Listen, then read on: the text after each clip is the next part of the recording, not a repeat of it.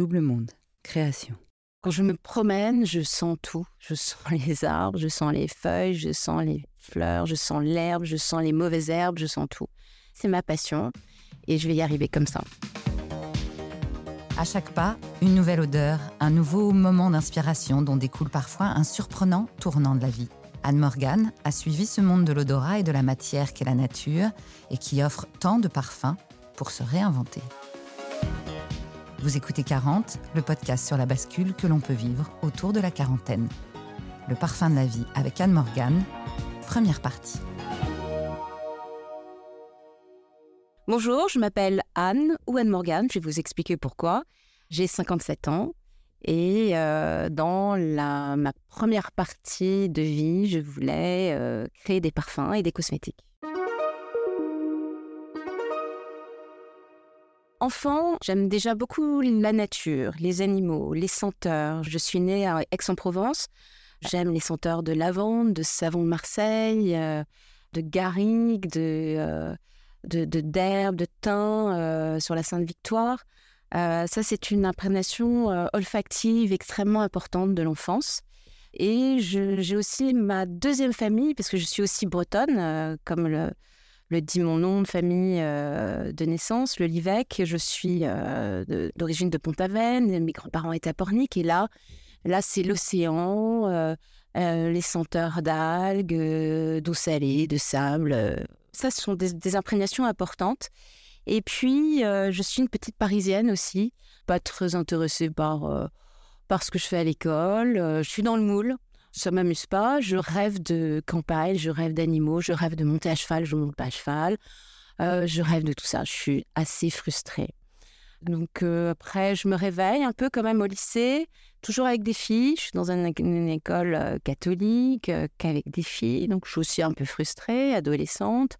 J'ai envie de soirée, j'ai envie de vivre, j'ai envie de tout. Donc il faut que ça se passe vite, il faut pas redoubler, il faut que je m'en sorte très vite. Et là, en première, je me dis, bah tiens, je vais faire cosmétologie parce que euh, euh, c'est créer des crèmes euh, avec des produits naturels. Alors en première terminale, je me faisais des purées de carottes sur la peau. Je me je me mettais du citron pressé. Alors avec la pulpe parce que c'était plus actif. Mais après, j'arrivais à l'école avec des pulpes collées dans les cheveux. Donc j'avais déjà ce côté bien-être, nature, et puis on va trouver plein de choses dans la nature et, on va s'en servir. Alors le problème, c'est que je n'avais pas les notes suffisantes pour euh, faire cosmétologie, parce qu'il fallait faire euh, pharmacie à cette époque, et donc avoir un bac D, fameux bac un peu euh, scientifique. Et moi, comme j'étais une élève moyenne, je fais un bac B économique, voilà, culture générale, ça m'allait, pas trop de maths, voilà. Mais alors du coup, la pharmacie, c'était pas possible. Et euh, je me suis dit, mais alors, il faut absolument que j'arrive euh, dans les cosmétiques et les parfums d'une autre façon. Et euh, je pense à une école de commerce et au marketing, naturellement.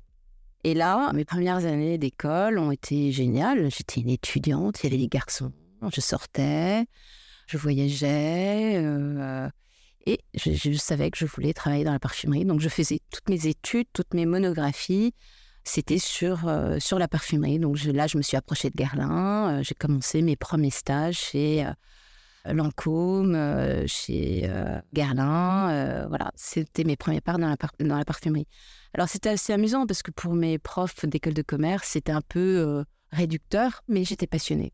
Je savais, c'est ce que j'aimais.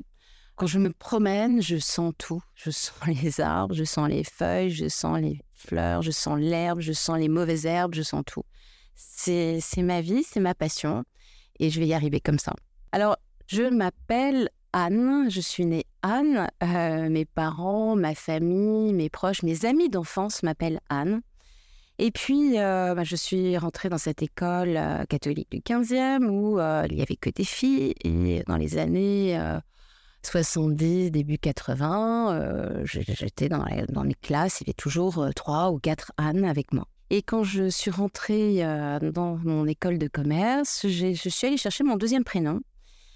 Et euh, je me suis présentée comme Anne Morgan. Alors, tous mes amis euh, de mes 18 à 22 ans me connaissent sous le prénom d'Anne Morgan. Et donc, c'est moi qui, me suis rebaptisée avec un prénom qui était le mien, mais qui n'était pas utilisé dans l'enfance.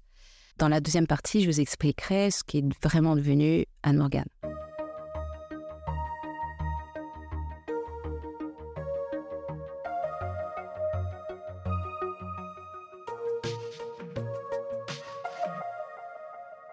Je savais aussi qu'il fallait, euh, je suis pas quelqu'un de, rigoureux, puisque je suis une créative.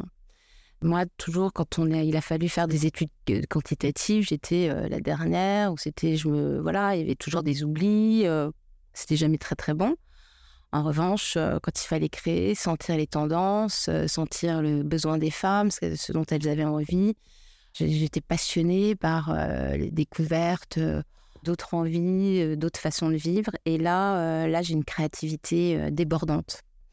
Et alors, j'ai commencé ma première expérience professionnelle, c'était chez Elisabeth Arden. Ça a été une chance parce que je m'occupais des grands magasins et des stands. Et donc, j'avais une partie vente, coach, coaching des, équipes de vente.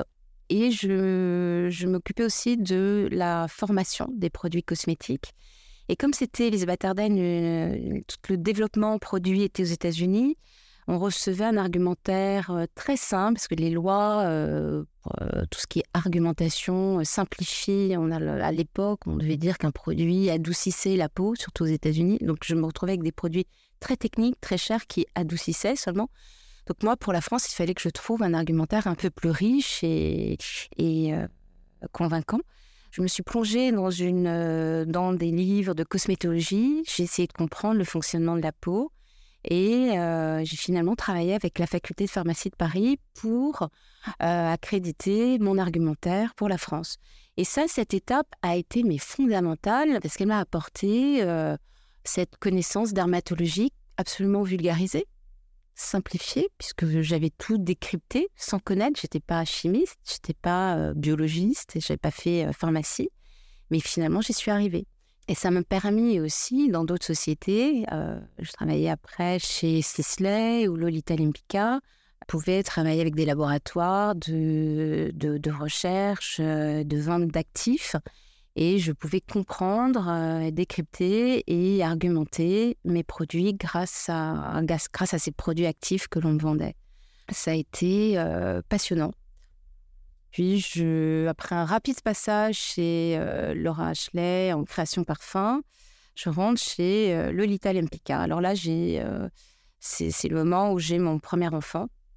Donc il faut quand même, euh, voilà, ça y est, commencer à jongler entre euh, sa vie de femme mariée avec un enfant, puis deux, et euh, ma vie professionnelle qui s'enrichit, qui devient, je voyage beaucoup, je travaille pour la Corée, je travaille pour une marque de cosmétiques, en fait c'est assez amusant, qui fait partie d'un groupe coréen, Nashebol, qui veut des marques commercialisées en Corée, mais avec une image complètement française, une création française.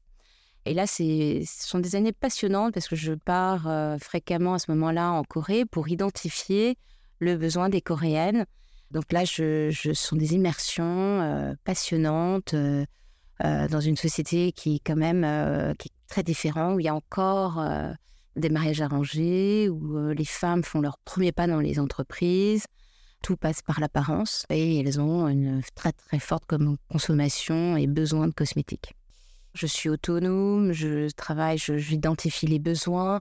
Alors, euh, c'est par exemple, euh, je remarque qu'elles utilisent une quinzaine de produits euh, dans leur routine quotidienne sur la peau, et parce qu'elles ont une, peau à la fois grasse, qui, se tâche avec l'âge, grâce parce qu'en fait, les Coréennes, ce sont des Mongols d'origine qui ont immigré vers le sud. Et là, en Corée, elles affrontent un, climat ou très froid l'hiver ou très chaud l'été. Donc, elles ont une épaisseur, euh, un peu comme les Esquimaux, une épaisseur de peau, de, graisse, qui fait que c'est une peau euh, super euh, sensible, qui fait des boutons facilement. elles rêvent aussi de peau parfaite, assez claire, comme un peu comme les japonaises. Donc ça, c'est un peu compliqué. Donc je, comme elles se mettent 15 produits, qu'elles étouffent leur peau, j'en fais un 16e euh, qui fait respirer la peau par le dessous. Enfin, je m'amuse. Je m'amuse. Mais je fais aussi plaisir, en fait. Et je rends, c'est vrai qu'un cosmétique, c'est du, c'est du rêve, ça fait plaisir, ça doit faire du bien. Et on doit se faire du bien, et sur sa peau, et dans sa tête.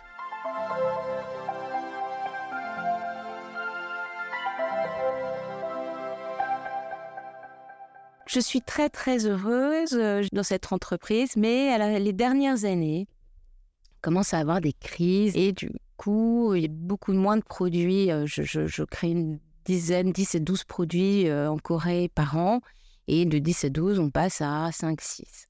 Et ça, une réduction d'activité, ça crée, bah, ça crée des angoisses dans les bureaux, ça crée une tension, ça crée des accélérations pour lancer le produit et des stops parce qu'il y a des arrêts, et puis des, hop, à nouveau des accélérations. Donc on passait notre temps à se protéger, à faire des mails pour expliquer que le produit n'allait pas arriver à temps. Et puis, c'est un univers, bon, ça je l'ai toujours connu, parce que moi qui, avait, qui était ravie de, faire mes études dans un milieu mixte, je me suis retrouvée dans un milieu extrêmement féminin, dans ces petites structures cosmétiques, parfums, j'étais à nouveau qu'avec des femmes. Et ça, ça, ça c'est le mauvais côté de mon métier. Moi, à l'origine, j'étais un garçon manqué, j'aime les hommes, j'aime vivre, voilà. Et se retrouver dans un milieu féminin, en plus de femmes actives qui ont démarré, qui sont les premières grandes femmes actives, hein, qui, sont, qui ont, été DG. Euh, elles sont des femmes qui sont nées dans les années 50. Euh, elles sont souvent divorcées, euh, souvent qu'un enfant. elles ont une magnifique carrière, mais de gros sacrifices. Et là, euh, moi, je veux, je veux tout réussir, moi. Je veux euh, garder, faire mes enfants, faire trois, faire une famille nombreuse, pourquoi pas. Dépasser même mon schéma familial.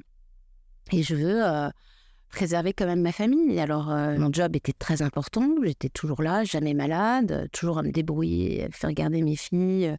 Mais je voulais tout faire et tout garder. J'étais un peu entre deux. Et c'est pas ça, c'est pas évident, mais euh, c'est un peu un combat. Euh, il fallait, euh, fallait faire le dos rond, être un peu hypocrite comme tout le monde, faire des grands sourires, essayer de faire, de mener sa barque et voilà. Je commence à, enfin, ce, ce ralentissement d'activité, ces tensions au bureau, commencent à prendre le dessus sur mon équilibre, sur ma passion, sur ce que j'aime et, et je me dis que ma vie est peut-être là, je suis plus heureuse en fait. Je commence à plus être heureuse et là, euh, et là j'attends ma troisième fille. Donc ça va être le moment de, de, prendre des grandes décisions et d'éventuellement faire une pause. Et je choisis de, faire de prendre un congé parental. C'est assez classique. Euh, et j'arrête, euh, je prends un congé parental d'un an à ce moment-là. Dans ma tête, c'était voilà, c'était pour un an. Je n'ai pas du tout, de toute façon, envie de retourner au bout d'un an. Et là, mon mari a une proposition de poste euh, à Singapour. Et voilà, moi, je trouve ça génial. C'est une fenêtre, c'est un envol, c'est une nouvelle vie, c'est une nouvelle, c'est une découverte. Et moi, je suis ravie. Et on s'envole avec euh, nos trois filles, euh, l'aînée qui a 9 ans, 9 ans, 6 ans et 2 ans. Et c'est une aventure fabuleuse. Une chance incroyable, on rencontre des gens extraordinaires. C'est une bonne promo de d'expats français, des belles rencontres et puis une découverte extraordinaire d'une nature, d'une culture, euh, parce que Singapour, euh, on voit ce Singapour, un peu ce Manhattan euh, minéral, mais c'est complètement autre chose. C'est la jungle dans la ville, c'est le quartier malais, c'est le quartier indien, c'est le quartier chinois, c'est multiculturel, c'est les black and white perdus dans la jungle, plein de choses. Malheureusement, ça dure qu'un an, mais c'est un an intense. on aurait su que ça allait durer un an, on ne serait pas parti. Et puis, on ne serait pas engagé sur un plan social, parce que quand on rencontre des personnes et qu'on reste pour quatre ans, on avait ça en tête. On y va à fond et euh, c'est chouette, c'est passionnant, on a envie de le vivre et à fond. Je ne pense pas qu'on l'aurait fait pour un an et je ne pense pas qu'on serait intégré de la même façon, sachant qu'on restait un an. Tout aurait été fait à moitié et là, on l'a fait à fond. Et euh, on revient au bout d'un an. Alors on revient et finalement c'est comme on, retrouve notre petit bocal. Hein, euh, c'est assez facile parce qu'on n'a pas été déraciné. Euh, on retrouve nos copains comme si on avait passé des vacances. Les enfants, on retrouve leur école. Donc mmh. c'est assez facile. Ça c'est le c'est le bon côté. Et là j'ai 40 ans, j'ai plus du tout envie de retrouver le bureau que je connaissais. J'aurais pu retrouver la parfumerie, les cosmétiques, un nouveau projet, oui bien sûr, mais pas ce que j'avais connu trois ans avant. Je me dis, qu'est-ce que je fais? Est-ce que je cherche? Alors, j'ai cherché. Oui, j'ai cherché. Euh, j'ai relancé mes contacts un petit peu. Et, euh, mais je me suis dit, d'abord, je me suis dit, il faut que je sois heureuse. Et il faut que je sois, faut pas que je me plaigne. Je fais le choix là de pas travailler, de faire une pause, de pas reprendre, Mais je veux pas être dans le manque. Je veux pas être dans le manque d'une vie active, d'un job, d'avoir un salaire, de cette course parisienne où, où euh, tout le monde vous demande mais qu'est-ce que tu fais, qu'est-ce que tu vas faire euh, tous les dîners, quand c'est comme ça. Même il y a eu un dîner, je me souviens, je, bah, je regarde la télé. Ça, exprès pour. Bah, c'était des provocations délirantes parce qu'en fait, je trouvais énervant de, de devoir justifier ma vie par mon activité professionnelle, par ce que je faisais, ma rentabilité, quasiment, mon job. À suivre.